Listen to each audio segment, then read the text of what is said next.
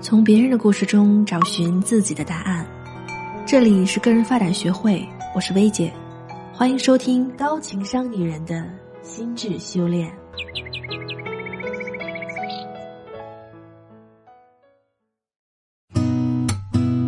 你好，我是薇姐。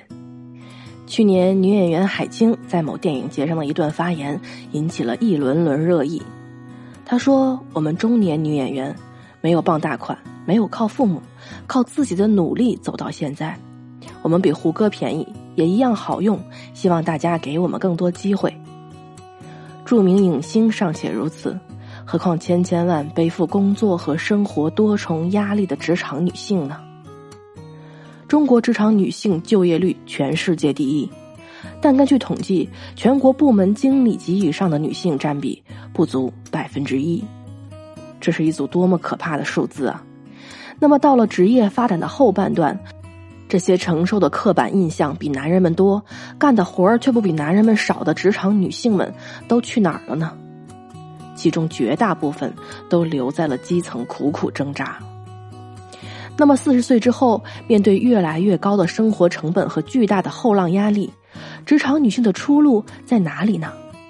薇姐给姐妹们三条建议：第一，做越老越香的工作。想要在残酷的职场后半段跑赢，咱们就得让年龄和性别成为自己的优势，而不是劣势。对女性和年龄的刻板印象确实给我们带来了很多困扰和阻碍，但换个角度，我们也可以反过来利用这种刻板印象。有些工作，人们是会下意识的觉得年龄大的人更靠谱，比如咨询师，因为很多人都觉得能够提供建议的人一定要有很丰富的经验。而足够的年龄阅历更是经验的前提保障。同理，很多职业也是女性从业者的市场更广的，比如很多主要受众群体是女性的工作啊，无论是出于传统思想的惯性，还是对女性更具同理心等等特性的默认，都会给女性提供更多的机会。第二，做管理，在坊间流传着一种默认的说法是，女性过了三十五岁就很难晋升了。但其实细分析下来，会觉得这事儿很不合理。这个年龄段的女性，家庭方面已经基本稳定下来，生育养育的压力都比之前小了很多。那么为什么反而晋升机会还少了呢？其实这是因为我们身边都有不少那种过了三十五岁，斗志就被职场和生活的双重压力磨平，从而安于现状的女性前辈。这样的形象太过于经典，就被泛化了。但薇姐做咨询这么多年，也见过很多，即便四十加，也能在正确的方法下绝地反击的优秀女性。谁不想更好呢？过了三十五，咱就不想更好了吗？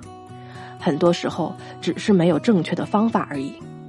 马云都说，在将来的体验时代，女性更适合做管理者。在知识迭代这么快的当代。单纯跟年轻人拼体力、拼知识、拼经验是拼不过的，只有管理这种软性的能力，才是职场人真正的安全区域。第三，构建人脉网，与人链接是女性的一项巨大优势。其实我们不需要全才全能，完全可以靠充分发挥链接力来让我们的目标实现。至少有这三类人是需要我们去有意识的维护的。首先，机会资源体。比如能给我们带来工作机会和有效人脉的，这些人可以围绕自己的主业圈子和类似猎头这样的功能性人脉来寻找。其次，价值加成系统。比如，假如我们想做一个自媒体，与其从内容到后期到推广都大包大揽，倒不如只做自己最擅长的部分，其他部分外包出去，或者跟朋友一起各取所长。最后。情感支持系统，这个对咱们女性其实是非常必要的。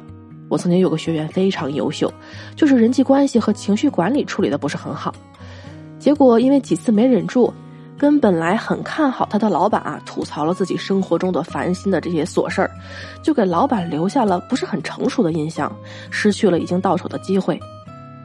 人活着有个小情绪，需要几根精神支柱很正常。但一定要选合适的人，才不会伤害自己。